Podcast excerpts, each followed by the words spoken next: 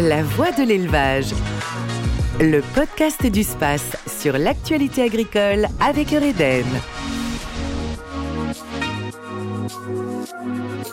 Bonjour et bienvenue dans cette troisième saison de La Voix de l'élevage qui continue de s'intéresser aux sujets cruciaux qui vous concernent. Et dans l'actualité, comment ne pas évoquer l'augmentation du coût de l'énergie dans un contexte où l'ensemble du coût des matières premières liées à ce secteur a explosé? Et pour faire le point sur cette problématique quotidienne pour le monde de l'élevage, eh bien j'ai le plaisir d'accueillir Philippe Chalmin, professeur d'histoire économique à l'université Paris-Dauphine et président du cercle Cyclope spécialisé dans l'analyse des matières premières et de leurs coûts.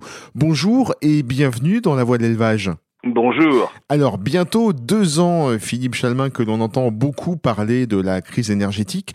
Quel est le contexte global aujourd'hui et quelle est la tendance de l'évolution de cette crise dont on parle tant? Alors la crise n'est pas terminée, même euh, si on peut estimer que son pic est probablement derrière nous.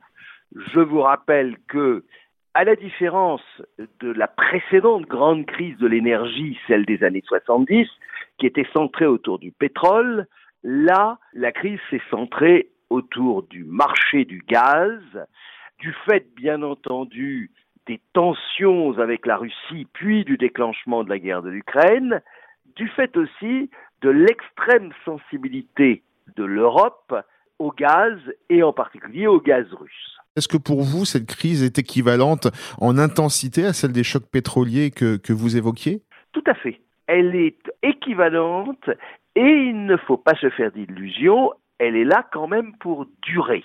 Même si aujourd'hui nous assistons quand même à une détente des prix sur le marché du gaz, nous sommes très loin des niveaux de prix qui mmh. furent les nôtres dans les années 2010. Grossièrement, un mégawattheure de gaz naturel dans les années 2010, ça coûtait en Europe entre 10 et 15 euros. L'année dernière, nous sommes montés au plus haut au moment où euh, euh, les Russes ferment Nord Stream, le gazoduc euh, qui venait directement vers l'Allemagne, nous avons dépassé les 300 euros.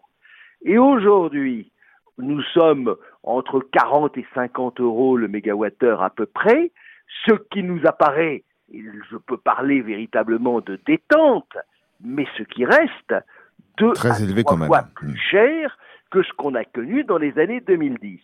Donc une crise qui est partie du gaz et qui, dans le contexte européen, s'est aussi transmise par le biais de la formation des prix sur l'électricité. Et sur l'électricité, nous avons eu des tensions à peu près équivalentes, même si celles-ci se sont calmées, même si, alors ça n'est pas toujours le cas de nos amis éleveurs, même si les boucliers tarifaires ont pu avoir un certain impact, au moins en ce qui concerne les particuliers. Alors justement, j'allais y venir au monde de l'élevage qui est de fait très impacté, car les besoins énergétiques eh bien, sont nombreux et variés dans toutes les filières. Quelles sont, selon vous, les difficultés rencontrées sur ce marché au niveau énergétique, les difficultés principales? Ben, pour tous ceux qui avaient des contrats de fourniture de gaz et d'électricité, qui étaient souvent des choses que l'on ne regardait pas, tant on était habitué à la stabilité.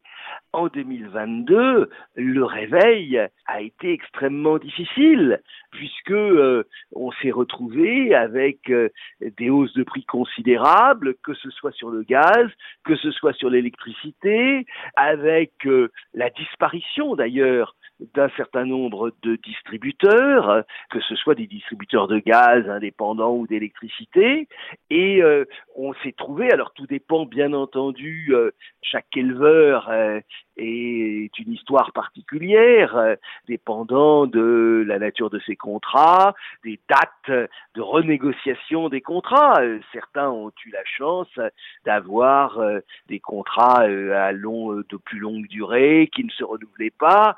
D'autres, ceux qui ont pu renouveler leur contrat durant l'été 2022, l'ont véritablement senti passer. Ça, ça a été le cas d'ailleurs de très nombreux Français, mais pour les particuliers, il y a eu quand même globalement les boucliers tarifaires.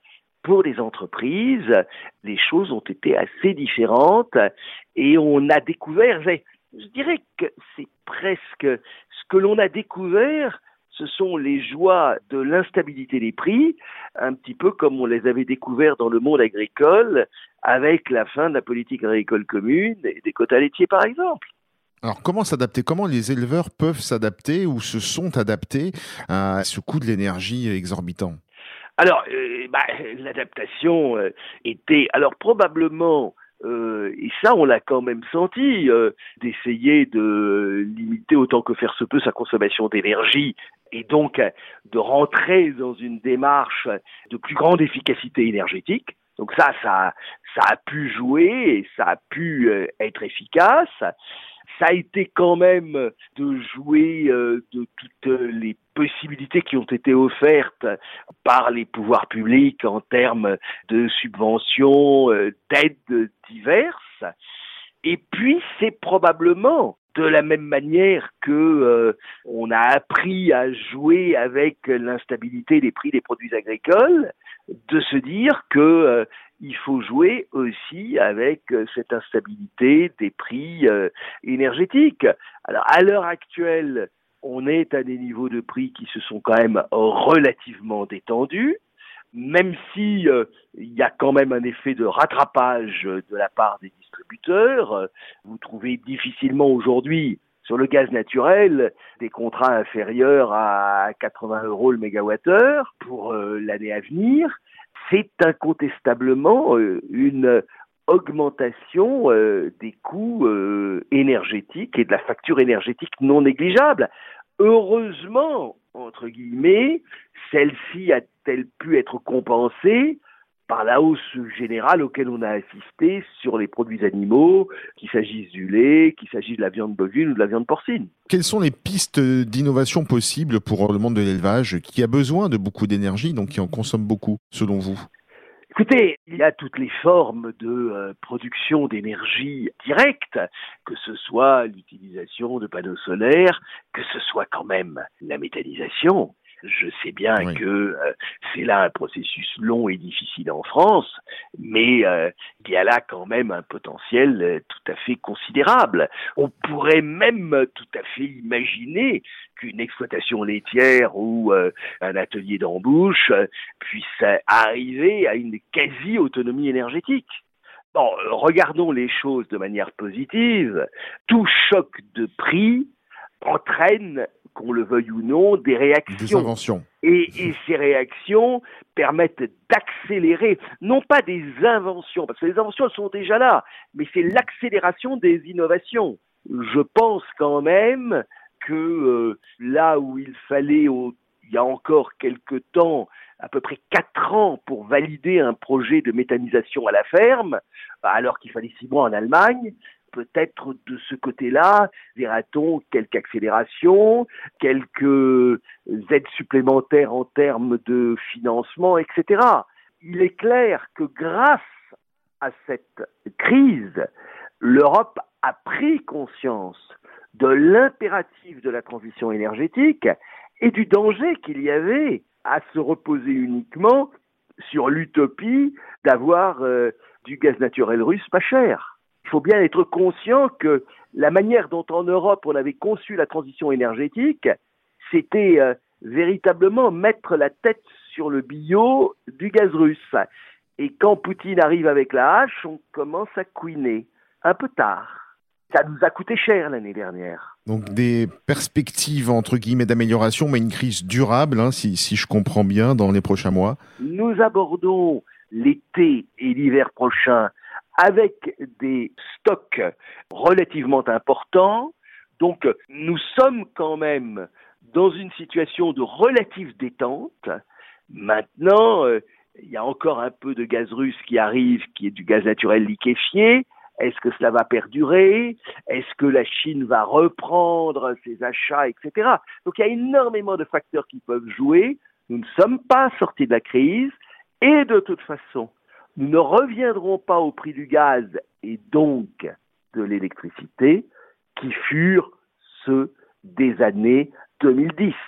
Alors il y a un dernier élément qui joue de manière positive, c'est que il y a une augmentation du prix du CO2, du prix du carbone, et ça, le monde agricole peut très largement aussi en profiter. Donc un message d'espoir adressé au monde de l'élevage et puis euh, bien sûr un, message d'innovation également mais qui est déjà euh, très présent dans ce milieu, Philippe Chalmin. Tout à fait. Eh bien, je vous remercie beaucoup pour votre expertise et je rappelle que vous êtes professeur d'histoire économique à l'Université Paris-Dauphine et président du Cercle Cyclope. À très bientôt. À bientôt.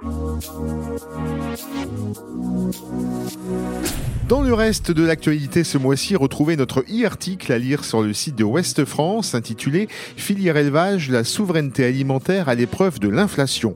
Pourquoi les prix des produits agroalimentaires grimpent-ils autant dans les rayons?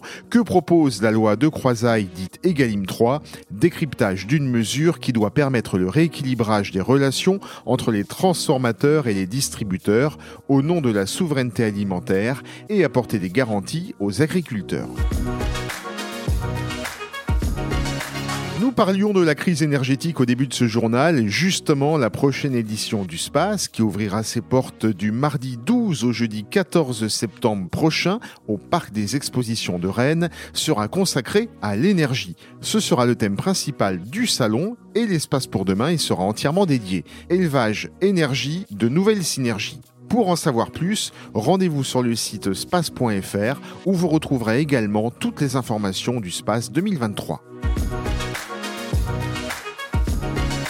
Merci beaucoup d'avoir été au rendez-vous de ce nouvel épisode de La Voix de l'élevage. Vous retrouvez ce podcast sur space.fr, sur les principales plateformes d'écoute et sur le mur des podcasts de Ouest France. Rendez-vous le mois prochain. À bientôt. La Voix de l'élevage. Le podcast du space sur l'actualité agricole avec Eureden.